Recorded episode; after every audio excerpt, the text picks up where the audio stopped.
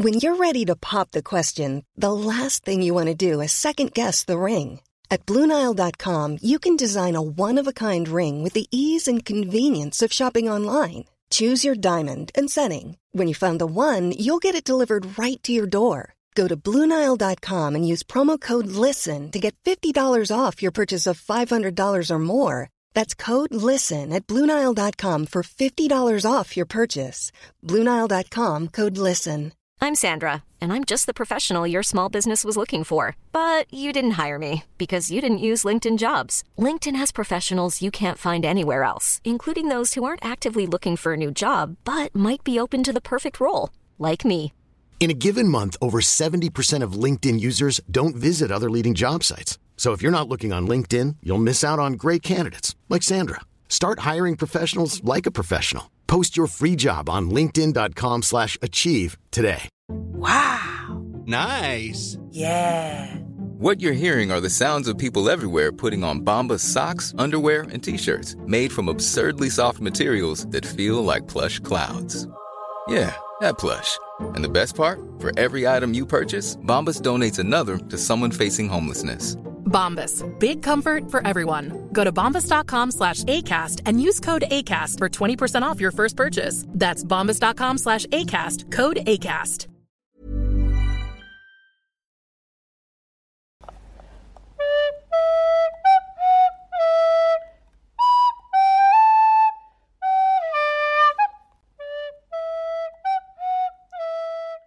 Hallo und herzlich willkommen bei einer neuen Ausgabe von Auf ein Butterbier, eurem Harry Potter Podcast. Wir befinden uns heute in Folge 4.29, also im vierten Buch, 29. Kapitel. Es geht schon Echt? recht weit voran. Ja. Oh, ich dachte 28. Upsi. Nee, es ist, äh, es ist jetzt kurz vor Ende, habe ich das Gefühl. Wir sind im Kapitel Der Traum. Und ähm, ja, die Ergebnisse. Obwohl, nee, warte. Moment. Genau, ja, ja. Entschuldigung. Oh Gott, ich habe Stefan richtig angekeift. Ich bin eine schlechte Ach, Mit-Podcasterin. Quatsch. Hm. Quatsch, Quatsch, Quatsch. Also, ich möchte euch nicht ankeifen, sondern ich möchte mich bei euch bedanken. Oder Stefan und ich, wir wollen uns bei euch bedanken. Und zwar spreche ich hier von Julia und Annalena, weil die beiden uns jetzt auf Steady unterstützen. Und das finde ich richtig gut. Das finde ich richtig nett, dass sie das tun. Weil ich hoffe, dass sie das machen, weil ihnen das gefällt, was wir hier machen. so. Und dass sie wollen, Ja, das wäre ideal. das wäre ne? schon nicht schlecht. Und dass sie wollen, dass wir damit weitermachen und besser werden. Weil das passiert nämlich dadurch, dass ihr uns unterstützt. Und das war jetzt wieder so ganz komisch. Aber ich hoffe, dass ihr euch trotzdem wertgeschätzt fühlt von dieser merkwürdigen Anmoderation oder so von mir, die ich hier gerade gemacht habe. Also vielen, vielen, vielen, vielen Dank, dass ihr uns unterstützt. Das wissen wir wirklich sehr zu schätzen.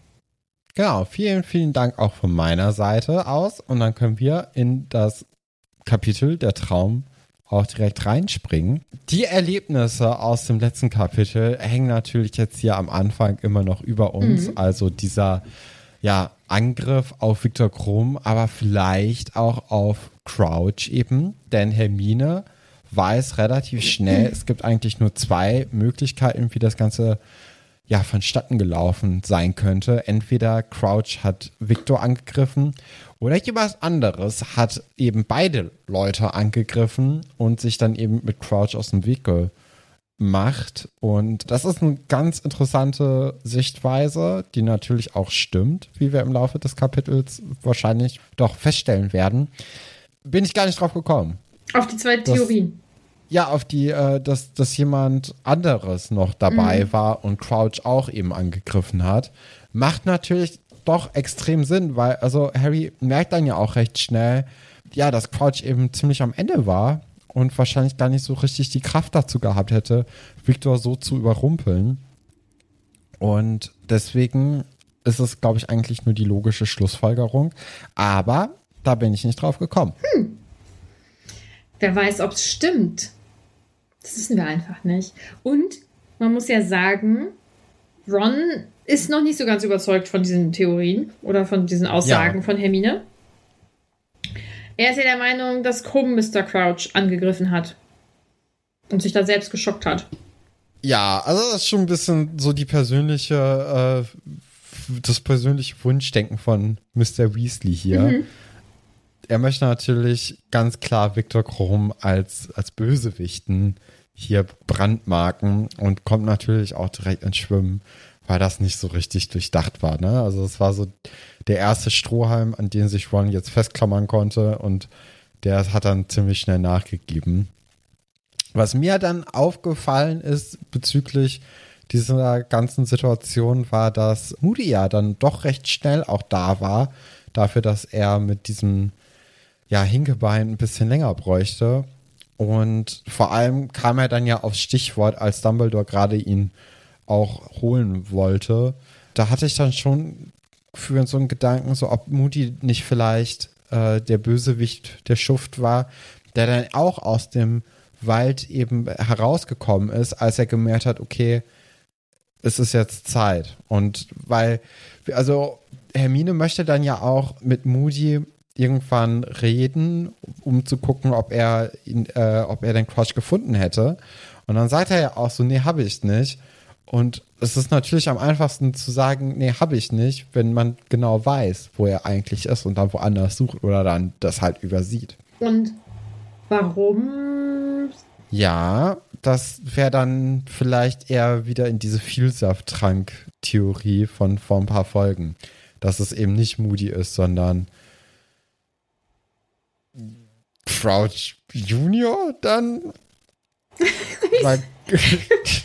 Du bist so richtig am. Ähm, äh, ja, ja also so richtig durchdacht ist es ja nicht, aber es könnte ja sein, dass Crouch Junior das dann war, auch wenn der eigentlich tot sein sollte. Aber vielleicht ist er dann wiederbelebt worden. Hm. Das werden wir irgendwann vielleicht erfahren oder auch nicht. Man weiß es nicht genau. Ähm, ich finde diese, diese Szene, die wir ja jetzt am Anfang haben, mit Harry, Hermine und Ron, so. Also, ich meine, das Thema ist natürlich ganz schön furchtbar, aber dieses, was hat er denn nochmal genau gesagt und wie waren denn jetzt die Worte? Ja. Das ist so typisch für Gespräche, die man mit seinen FreundInnen führt, finde ich, um wirklich genau auszuklamüsern, was jetzt eventuell gemeint sein könnte. Und dann fragt man eventuell auch nochmal nach dem Tonfall und so. Und dann deutet man da irgendwie dann rum. Ich finde das irgendwie, ähm, ja, irgendwie ganz nett. Ist halt typisch Teenager irgendwie. Wobei, ich mache das auch mit meinen Freundinnen. Ja, wobei jetzt auch nicht ja, mehr. Ja, es ist aber, menschlich ja. einfach, ne? Mhm. Also, dass man dann nochmal so ein Gespräch im Kopf auch durchgeht. Ja. Ja, die drei sind dann ja auch in der Eulerei recht früh. Also die haben alle sehr, sehr wenig nur geschlafen, um dann so früh es geht, eben die Eule an Sirius schicken zu können. Dumbledore hatte ja gesagt, hier, warte erstmal bis morgen, gib uns mal ein bisschen Zeit wenigstens. Und äh, ja, die wollen aber das so, so früh wie möglich eben durchziehen und wegschicken. Ja, und sie gehen dann auch nochmal durch, was Crouch eben gesagt hast, wie du auch gerade erzählt hast. Und Harry merkt dann aber schon, dass er vom Gefühl her sich eigentlich ziemlich sicher ist, dass das, was Crouch bezüglich Voldemort eben gesagt hat, am ehesten zutrifft. Also da hat er den klarsten Eindruck gemacht und äh, von daher geht er schon davon aus, dass da eben auch was dran sein wird. Mhm. Wäre das auch so dein Eindruck jetzt? Ja, ja, klar. Mhm. Also genau, wir hatten ja die Passagen, wo er zu Percy geredet hatte und dann aber auch diese ganzen Voldemort-Passagen, wo dann auch über über den, den Sohn von ihm nämlich gesprochen wurde und auch über die Frau von ihm. Und ich hatte das Gefühl, dass die ganzen Passagen alle dann eher so ein klarer Crouch waren, wo er dann ja auch gesagt hat, ich möchte gerne mit Dumbledore reden mhm. und äh, dass es jetzt hier wichtig sei und Harry Potter ist in Gefahr. Also das machte ja schon dann den Eindruck, als ob das dann ja wichtig wäre. Mhm. Harry ärgert sich dann ja über Snape, ja, dass der ihn so aufgehalten hat und ja auch nicht ernst genommen hat. Dann wirft Ron ein, dass Snape ja vielleicht gar nicht wollte, dass Dumbledore dann schnell dahin kommt oder dass sich das irgendwie schnell aufklärt. Was ist dein Gedanke dazu? Ja, klar, also ich kann schon verstehen, dass das der Gedanke jetzt bei den Kindern ist, aber glaube ich nicht dran. Also, was hätte Snape davon? Das macht ja gar keinen Sinn, weil ja, Dumbledore vertraut ihm und dann finde ich, sollte man ihm auch dann vertrauen. Auch wenn die da eine Fehde zwischen, ja, zueinander zwischen denen stehen haben. Mhm. Sie sind ja dann sehr früh in der Eulerei, weil sie eben diesen Brief an Sirius schicken wollen und ähm, dann kommen Fred und George und vermuten, dass keine Eulerei ist, weil sie ja ein merkwürdiges Gespräch miteinander führen irgendwie. Genau, über Korruption und auch über, äh, ja, vielleicht auch den Zweifel, ob man diese Korrupt, äh, nicht die Korruption, aber die Erpressung, mhm. ob man die Erpressung wirklich durchziehen sollte. Und sie entscheiden sich dann aber offensichtlich dafür und sind dann auch ganz verwirrt, als sie eben unsere drei Helden in der Eulerei antreffen. Und beide sind so, okay, was macht ihr hier? Wir wollen aber nichts sagen. Okay, dann sagt ihr nichts, dann sagen wir auch nichts. Und Ron ist sich aber nicht so ganz sicher, ob das mit der Erpressung denn wirklich nur ein, ein Scherz gewesen ist, so wie die anderen das eher aufgegriffen haben. Weil, also Fred und George sind dann auch schon wieder weg, nachdem sie den Brief äh, weggegeben haben. Weil, als er ja nicht mit Harry gesprochen hat und mit Hermine, äh, nur recht wenig, da war das ja schon so, dass er viel Zeit mit ihnen verbracht hat und dass sie ja dieses, äh, dieses Schuljahr über ein großes Interesse an Geld eben bekommen haben und ihren eigenen Laden eben auch nach der Schule eröffnen möchten. Dafür braucht man halt ein Startkapital. Und deswegen könnte er sich jetzt auch vorstellen, dass eben die Zwillinge irgendwie mit Erpressung was am, am Hut haben. Mhm. Und was denkst du? Ja, ich denke, dass das äh, hier mit ähm, mit Ludo Beckman natürlich zu tun hat. Ne? Also es, äh, sie hatten dann ja auch irgendwie das Zaubereiministerium angesprochen in ihrem Gespräch, als sie dachten, ja, unbeobachtet zu sein.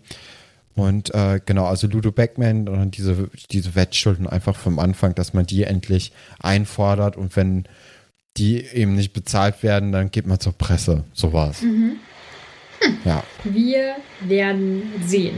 Ich glaube, Hermine schlägt Ron dann auch vor, dass er ja vielleicht mit Percy über Fred und George sprechen könnte.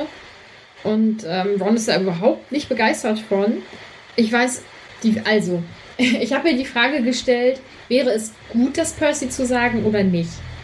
Und ich glaube, dass das ganz schwer ist, wenn es so auch um die, um die Geschwister geht oder so, weil ich glaube nicht, dass Ron denkt, dass Fred und George irgendwas Schlimmes irgendwie machen oder so. Ich glaube, dass er das tief in seinem Herzen vielleicht irgendwie nicht annimmt oder so.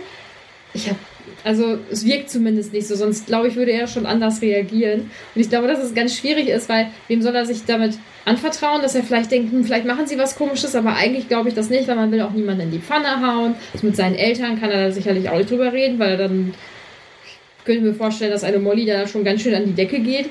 Und das ist irgendwie für ihn schon ein bisschen verzwickt, glaube ich. Ja, glaube ich auch. Aber also realistisch gesehen haben sie ja jetzt erstmal andere Probleme. Ne? Mhm. Also Ron wird vielleicht da jetzt nochmal in den nächsten Tagen ein bisschen dran denken. Aber der Hauptfokus ist natürlich jetzt, was ist mit Voldemort, was ist mit Terry, was ist mit Crouch und dann diese kleine Erpressergeschichte. Das ist ja genauso wie in, in diesem Buch es ist, für uns, ist ja eigentlich eine totale Nebengeschichte und gar nicht so wichtig. Von daher denke ich, da wird er auch gut mit umgehen können in der Zukunft. Oh, jetzt kommt eine richtig gute Überleitung. Womit er, glaube ich, nicht so gut umgehen kann, ist die, ähm, also die, die drei, das hast du ja vorhin schon angesprochen, die drei, die gehen ja zu Moody, weil sie ja eben wissen wollten, ob er irgendwas ja, Neues zu berichten hat. Ich weiß gar nicht mehr, was es genau ist. Doch, äh, ich glaube, ich habe es, äh, Hermine ähm, sagt ja, dass man eben nicht ähm, disapparieren kann vom Gelände und Moody rät ihr dann, dass sie vielleicht auch Au Aura, das ist ja bescheuert, Aurora, Aurorin, Aurorin, spricht man das so aus? Oh mein Gott, es ist schon spät. Dass sie ja vielleicht auch äh, Aurorin werden sollte. Und die, ich finde diesen Moment so ganz unangenehm und ich habe den immer sehr, sehr gerne überlesen, weil jetzt hat Harry das schon gehört und Hermine hat das schon gehört und das sind ja nach außen hin erstmal das richtig, ist ja ein richtig cooler Beruf.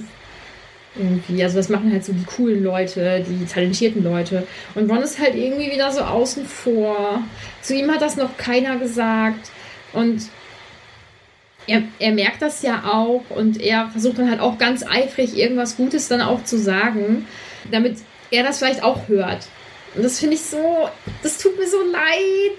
Ich möchte das nicht. Und deswegen habe ich diese Stelle immer sehr gerne überlesen. Dann lese ich nur kurz eben so drüber und dann ist es auch für mich vorbei. Ich finde es ganz unangenehm. Ja, kann ich verstehen. Also äh, klar, Ron möchte da auch irgendwie nicht äh, oder in nichts nachstehen bezüglich seinen Freunden. Es ist eine blöde Situation für ihn mal wieder. Ja, Moody hat dann aber auch eigentlich nicht sonderlich Großes sonst zu Mhm. erzählen. Also er sagt halt auch so, ja, das ist halt weit über euren Fähigkeiten und über euren Zuständigkeitsbereich. Konzentriert ihr euch mal zu dritt lieber auf die dritte Aufgabe und überlegt, wie ihr Harry dafür fit kriegt. Und äh, das tun sie dann auch, ne? Also, ja. Ich wollte da noch kurz äh, was zu fragen. Also er bestätigt ja jetzt, dass Mr. Crouch eben, dass er ihn nicht gefunden hat. Und jetzt weiß keiner, Genau. wo er ist.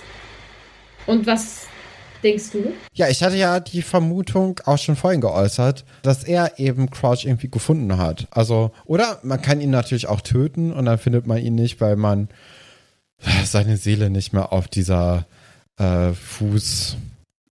Nee, Dieser warte, auf Karte, dieser meinst Karte du? halt. Genau, ja. Auf der Karte sehen kann. Ich habe keine Ahnung. Also entweder ist er tot oder eben aus dem Schulgelände entfernt oder beides. Genau. Und entweder hat Moody halt damit was zu tun und deswegen sind äh, oder konnten die dann fliehen oder auch nicht. Also das äh, kann ich jetzt zu diesem Zeitpunkt nicht sagen. Ich könnte mir aber schon vorstellen, dass Moody eben etwas damit zu tun hat auch. Ja, Sirius ha- schreibt dann ja auch nochmal Harry den Brief und sagt eigentlich genau das gleiche wie Moody auch. Äh, nur nochmal mit dem Zusatz, dass Harry doch bitte nicht mehr mit Victor abhängen soll, weil das ja generell eine dumme Idee war. Weiß ich jetzt auch nicht so richtig, ob das, also er kennt ja Victor auch nicht, er kennt ja wahrscheinlich nur Karkaroff und geht deswegen dann auch von dem Schlimmsten aus. Aber ja, das äh, ist natürlich jetzt erstmal ein bisschen blöd. Und äh, Victor wird da auch eher fies abgestempelt dann von, von Sirius, so wie auch Hagrid das in dem letzten Kapitel am Ende gemacht hat. Das war ja auch schon sehr, sehr unschön. Ich hoffe bei sowas, oder ich habe das gelesen und habe äh, hab gedacht, hä, warum er kennt die doch gar nicht. Und dann habe ich überlegt, vielleicht meinte er an sich einfach mit einem nicht ausgebildeten, erwachsenen Zauberer oder mit einer Hexe unterwegs zu sein, sondern halt mit einem, mit einem Schüler, mit einem fast gleich, ja, nicht fast gleichaltrigen, aber das ist halt ja auch noch ein, Jugendlicher. Ja, aber das so meint. aber sonst sagt er ja auch, dass, äh, dass Harry bitte immer in der Nähe von Ron und Hermine bleiben soll. Und ich glaube, so ein Victor ist schon. Ja. fähiger als ein Ron und eine Hermine und ein Harry zusammen ja, sogar. ja, ach, ich habe irgendwie versucht, mir das Also schön zu schon- reden. Das ist halt schon kacke. Ja, das hat nicht funktioniert. Nee. Weil das hätte ich verstehen können. Man sagt so, keine Ahnung, geh doch jetzt nicht abends im Dunkeln mit äh, einer einzelnen Person, die nicht vollständig ausgebildet ist, in den Ja. Wald oder zum Wald oder so. Ja, das finde ich ein bisschen Ja, schade. ja, aber Weil an, Glaube ich nicht dran. Weil an sich finde ich, dass er, finde ich, dass er gut ist, er sich sorgt, dass Harry einen erwachsenen Menschen hat, der seine Bezugsperson auch ist. Ähm, und dieser erwachsene Mensch kümmert sich halt um ihn und macht sich Sorgen und zeigt ihm das auch. Das ist ja eigentlich eine schöne Sache. Das war dann kein schöner Zug. Naja, schade. Ja, und dann äh, beginnt eigentlich das, das große Üben, weil sonst passiert, also sonst darf er ja auch gar nichts mehr so richtig machen. Er ist jetzt immer abends im Gryffindor-Turm und geht da auch nicht mehr raus, weil es ihm zu gefährlich sein könnte. Und sonst trainiert er halt Schockzauber äh, und das Entwaffnen und eben auch das Auftauen aus einem Schockzauber. Dafür müssen dann natürlich Ron und Hermine herhalten und die ganzen Schocke, Schöcke, Schocks. Schrecks ab, abkriegen, beziehungsweise Ron. Ron. kriegt die alle ab. Ja. Hermine hält sich da vornehm zurück. Kann ich auch verstehen, hätte ich auch wenig Lust zu. Aber Und, nee, ähm, was, also das ist, ja, das ist ja ganz gut. Ja, Sie ja. hält sich ja nicht wirklich so vornehm zurück, sondern Ron sagt, keine Ahnung, können wir nicht Mrs. Norris kidnappen? Was gar nicht geht, aber okay. Und äh, das tut mir weh oder so. Und dann sagt sie ja, äh, du fällst ja auch nicht richtig auf die Kissen. Ach so. Danke, Hermine, für diesen Ja. tollen Tipp. Und als Ron sagt, okay, komm, wir tauschen mal, Hermine, dann Genau. sagt sie halt so, ach, aber Harry kriegt das, also der Das kann kann das ja doch schon. jetzt. Also jetzt, jetzt müssen wir ja auch nicht mehr üben. das ist schon, das ist schon- sehr gewieft von Ja, ihr. ja. kann ich verstehen. Wobei gewieft, naja, es ist halt sehr durchschaubar. Ne? Ja. Sie üben dann auch noch den Lähmfluch. Ja, da wird alles äh, verlangsamt. Und dann klingelt es aber auch schon und Ron und Harry müssen zum Wahrsagen. Das ist natürlich bei unserer lieben Sybil oben im, im höchsten Turm. Und ja, also es ist ja schon wieder diese anregende Umgebung, ne? Also sehr viel Rauch und viel Duft, Hitze. Düfte Mm. und Hitze, Oh, dass man da schon in so eine ja, Stimmung irgendwie Naja. kommt, in so eine, so eine, ja, augenöffnende Mhm. Stimmung vielleicht. Mhm. So für das dritte Auge Mhm. dann, oder keine Ahnung was. aber kennst du das? Ich meine, ich habe in meinem Leben noch nicht viel Zeit im Douglas verbracht, was unter anderem auch daran liegt, dass ja, der Geruch man kriegt Boah. sehr, sehr schnell Kopfschmerzen, Ja, ne? es ist überwältigend, aber halt nicht positiv. Also ich finde es ganz schrecklich und deswegen, wenn ich dann lese, dass sie da ihren, was ist ihren Weihrauch dran äh, hier angemacht hat oder, oder irgendwelche Duftstäbchen oder so uh, und dann ist es da so warm, dann ist es draußen warm, dann haben die die Wärme von innen. Das, ich kann das, ich, ich schmecke das auf der Zunge, wie das da ist und ich finde es ganz fies. Mhm. Ich könnte mir auch gut vorstellen, dass man da auch alternativ äh, einfach so ein, so ein Eimer Lack auskippen könnte und äh, von den Dämpfen. Ja. Das hätte die gleiche Wirkung dann Ja. wahrscheinlich. Ja, also man wird so, so ein bisschen benebelt Mhm. einfach Oder gar und nichts. dadurch auch so einge. Ja. Oh. Oder einfach gar nichts machen, weil, sagen wir mal ehrlich, bei Harry und bei Ron kommt eh nichts ordentliches bei rum, oder? Also vielleicht haben sie das dritte Ja, Auge auch Doch, nicht. also man sieht ja jetzt, äh, dass das bei Harry so. eigentlich schon wunderbar funktioniert. Also er ist ja jetzt zum allerersten Mal eigentlich während des Unterrichts total, äh, total drin in der Zone. Und wahrscheinlich ist es das erste Mal seit, ja, seit äh, Sybils Vorhersage, an die sie sich nicht erinnern kann. Das erste Mal eben, dass jemand da so eine Vision hat. Äh, von daher hat das ja wunderbar geklappt. Was ich noch ganz interessant fand, natürlich, wissen wir ja mittlerweile, dass Rita ein Animagi ist oder ein Animagus ist. Und Harry öffnet ja dann das Fenster, um ein bisschen, ja, eine, eine kalte Brise in den Raum zu kriegen und vor allem eben auch an seinen Kopf, damit er nicht komplett äh, benebelt ist. Und dann hört er ein Insekt. Und das ist natürlich die gute Rita, die da am Fenster rumsummt, weil warum sollte man sonst ein Insekt beschreiben oder das Summen eines Insektes? Das wurde ja in den Büchern davor auch nie gemacht. Ich muss, ich habe das gerade nochmal gesucht. Ja. Aber gut, was mir auffällt, ne? Ja. Du bist Ja. ein Detektiv. Ja, da, also da hat man sich dann ja auch irgendwann einge, eingeschossen drauf und alles Insektisches jetzt rauszulesen. Aber also,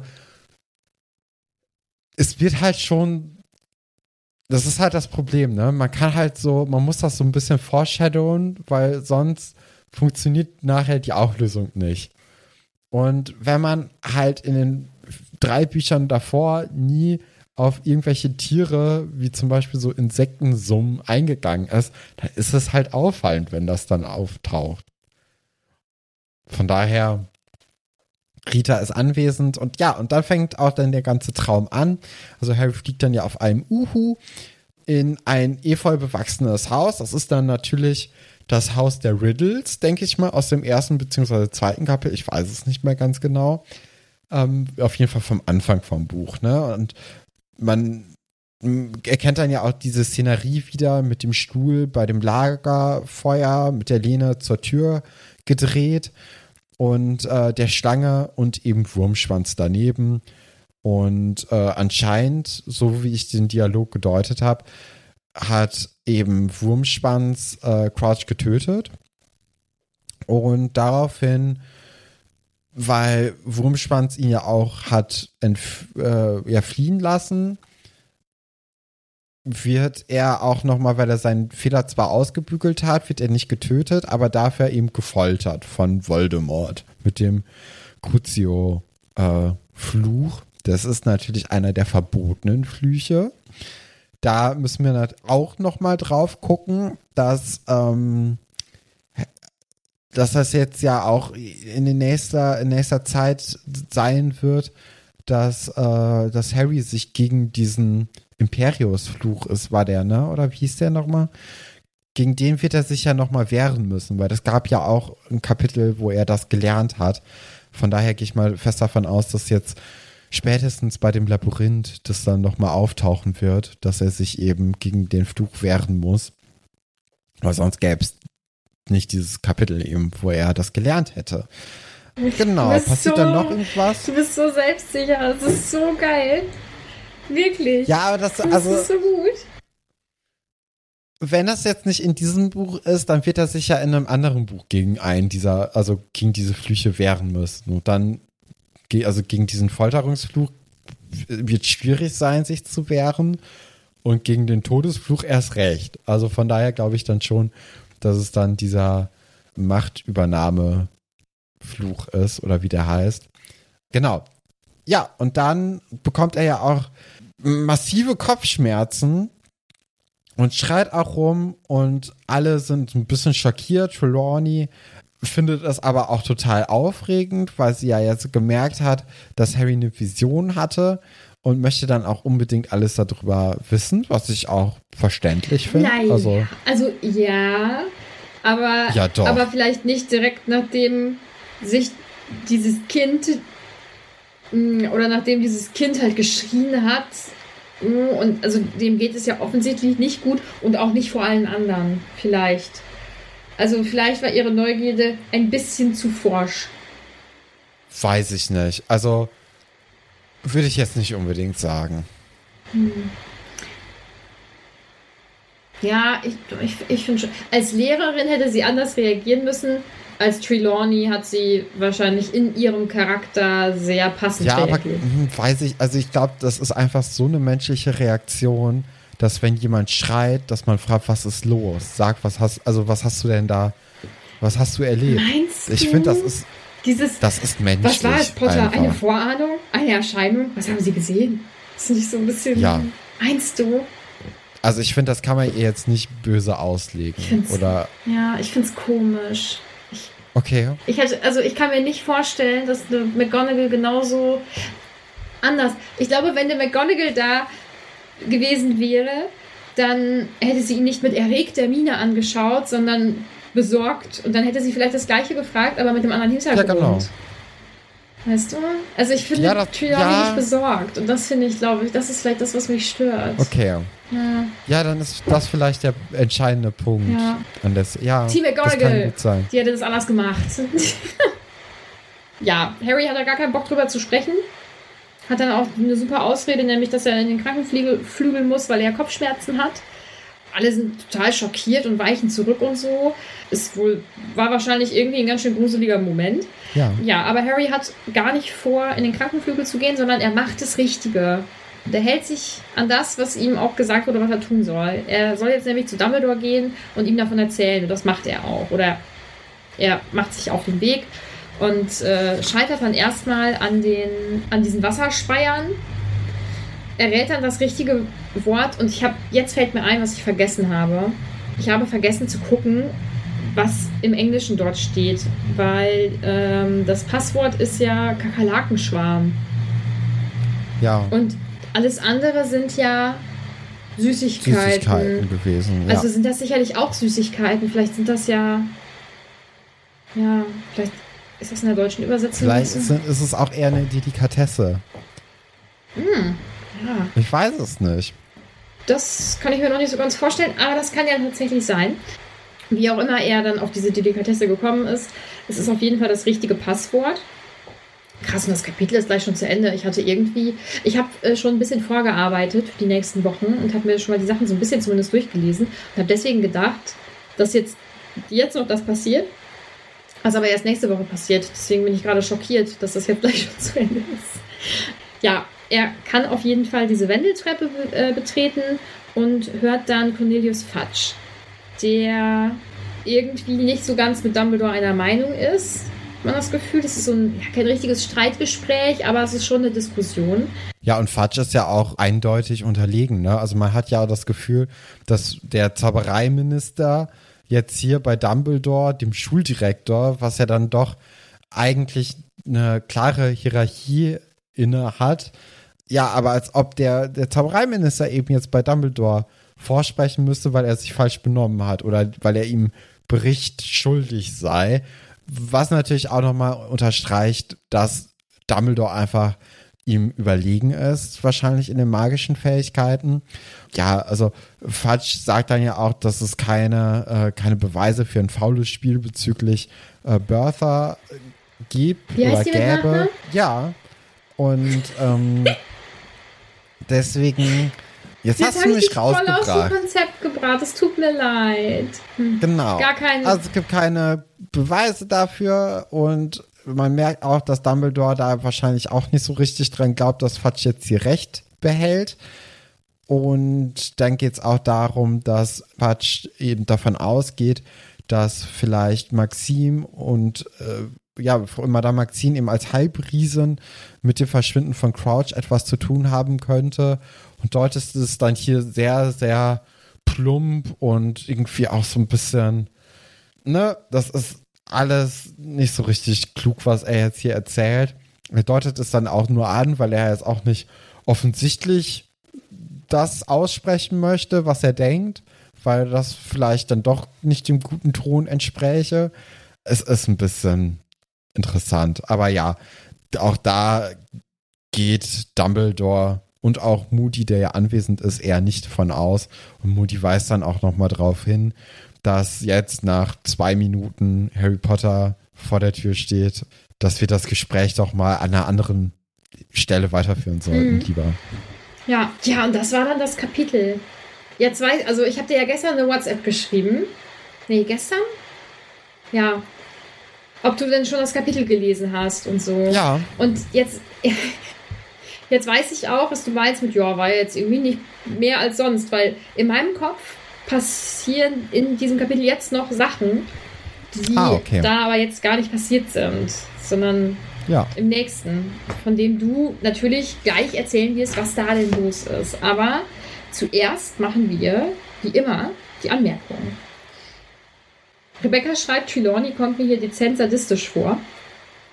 Sadistisch jetzt nicht, würde ich sagen, aber ich finde es nicht okay, das man ja schon. Ja, sehe ich immer noch nicht so richtig. Also, ich kann das komplett nachvollziehen, ihr Verhalten. Franzi fragt, ist ein Schockzauber wohl wie ein Elektroschocker? Und kann man da ernste Verletzungen davon tragen? Ich würde sagen, dass, dass das wie ein Elektroschock ist. Und danach ist man ja auch erstmal in Schockstarre. Ich glaube nicht, dass man sich dabei verletzt. Ich glaube, dass das eher, dass das einen eher aufhält, als dass es einen irgendwie richtig verletzen soll. Hätte ich jetzt gesagt.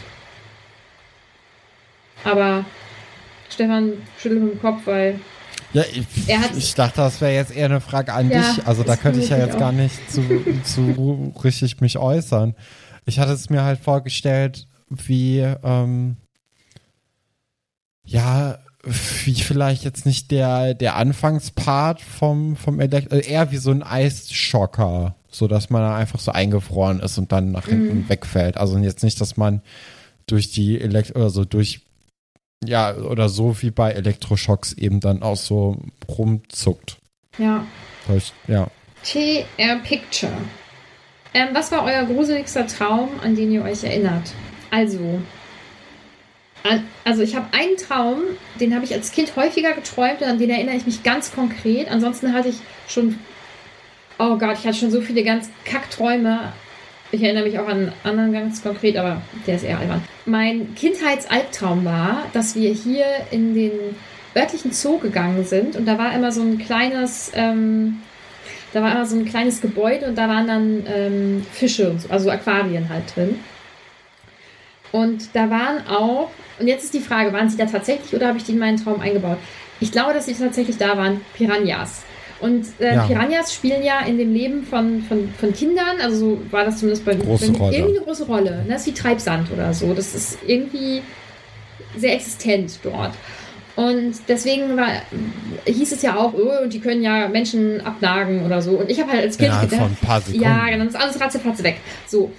alles bis auf den Knochen. Genau. Und ähm, deswegen habe ich geträumt, dass dieses große Aqu- Aquarium geplatzt ist, also dass die Scheibe geplatzt ist. Und dass Mhm, sie dann. so wie bei Harry Potter. ja, aber das müsste, das müsste noch vor. Ne, müsste das vor Harry Potter gewesen sein? Ich glaube wohl. Ähm, und dass dann diese ganzen Piranhas halt rausgekommen sind. Dann bin ich auch wohl immer aufgewacht, aber äh, das war halt eine riesige Angst von mir. Ja, das war, glaube ich, so der, der schlimmste Traum, an den ich mich erinnere. Das ist natürlich mit erwachsenen Maßstäben nicht mehr so schlimm, glaube ich. Ja. Also ich habe ja immer das große Problem, dass ich mich nicht an meine Träume erinnern kann und auch erst recht nicht an alles, was vor, weiß nicht, also vor 2010 passiert ist in meinem Leben. Also die ersten zwölf Jahre von mir sind irgendwie gefühlt weg.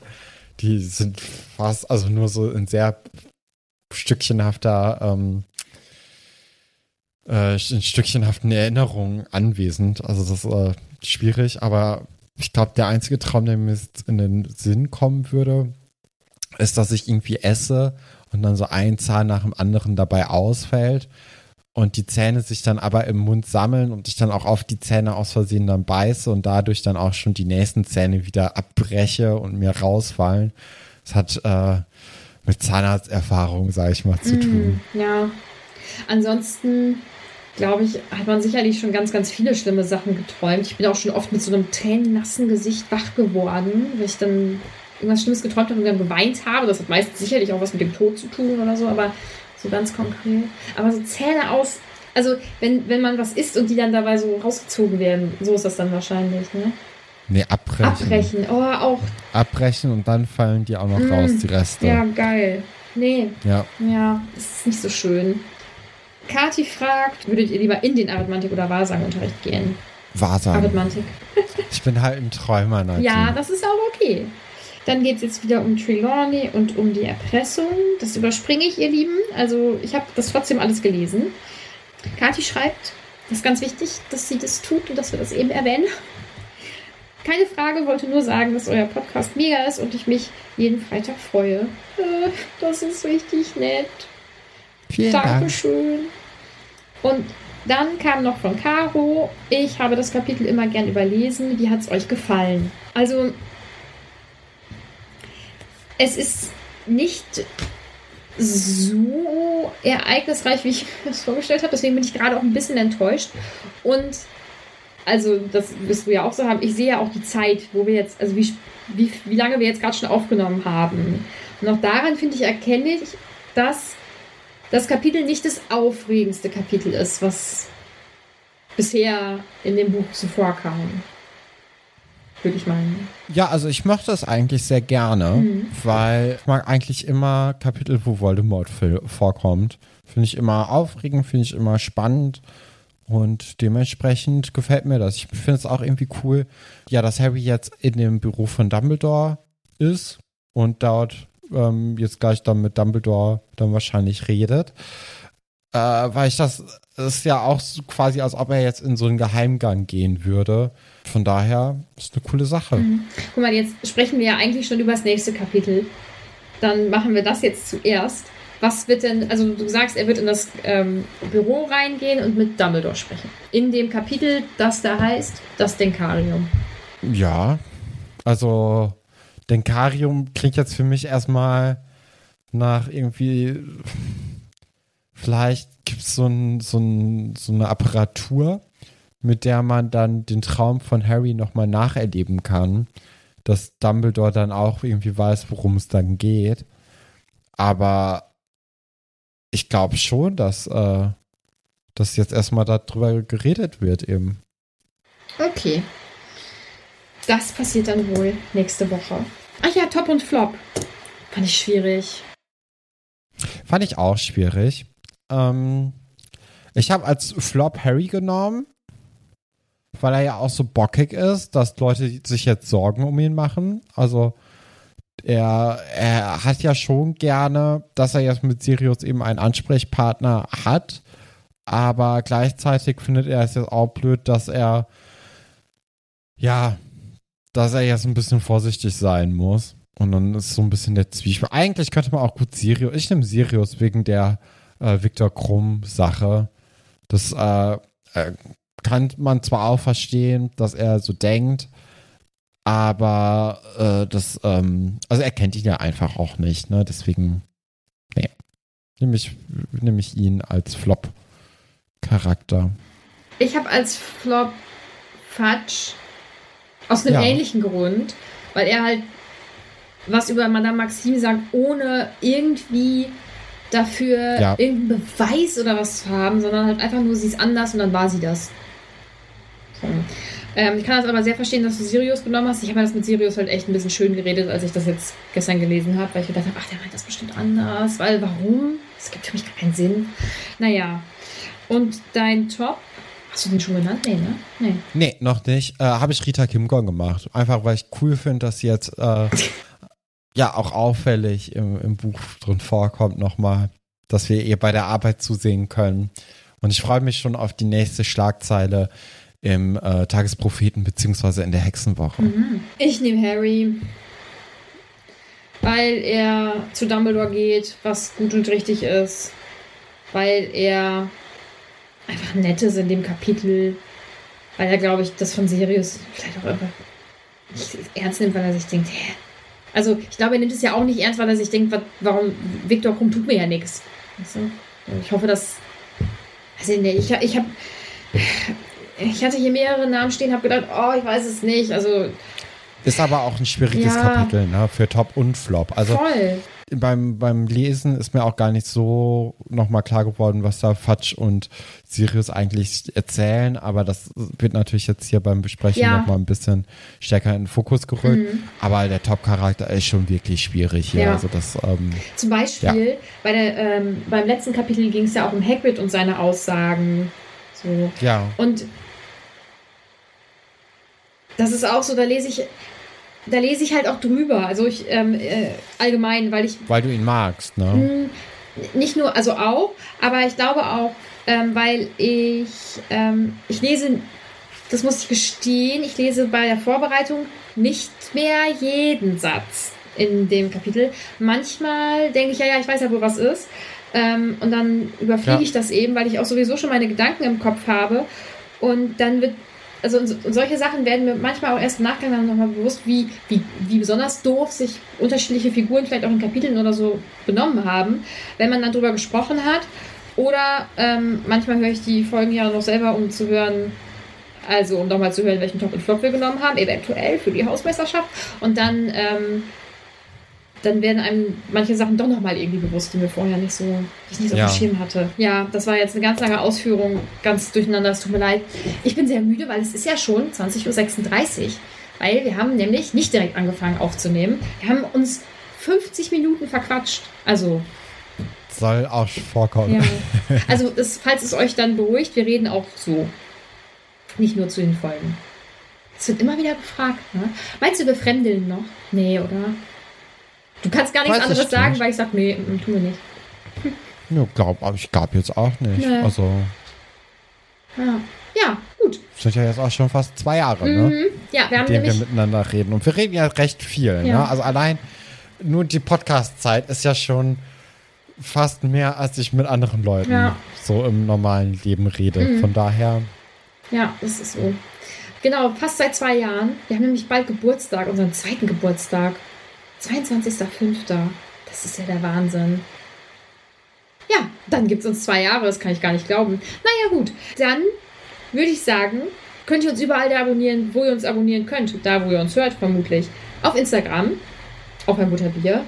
Podcast, glaube ich, heißt er. Auf jeden Fall auf ein Butterbier, dann tauchen wir wohl auf. Da könnt ihr uns gerne auch Nachrichten schreiben oder eure Fragen und Anmerkungen zu den Kapiteln rüber schicken. Ihr könnt natürlich auch gerne unseren Discord-Server beitreten. Den lieben wir ganz doll. Den feiern wir auch zusammen unseren Geburtstag. Das ist richtig sehr gut. Ähm, wenn ihr wollt und könnt, dann könnt ihr ja auch mal bei Steady vorbeischauen. Da kann man uns nämlich unterstützen. Und dann würde ich sagen, hören wir uns nächste Woche. Bis dann.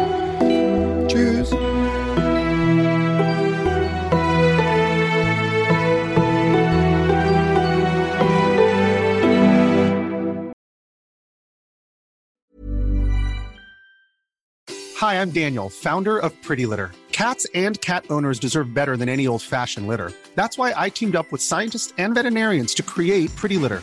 Its innovative crystal formula has superior odor control and weighs up to 80% less than clay litter. Pretty Litter even monitors health by changing colors to help detect early signs of potential illness. It's the world's smartest kitty litter. Go to prettylitter.com and use code ACAST for 20% off your first order and a free cat toy. Terms and conditions apply. See site for details.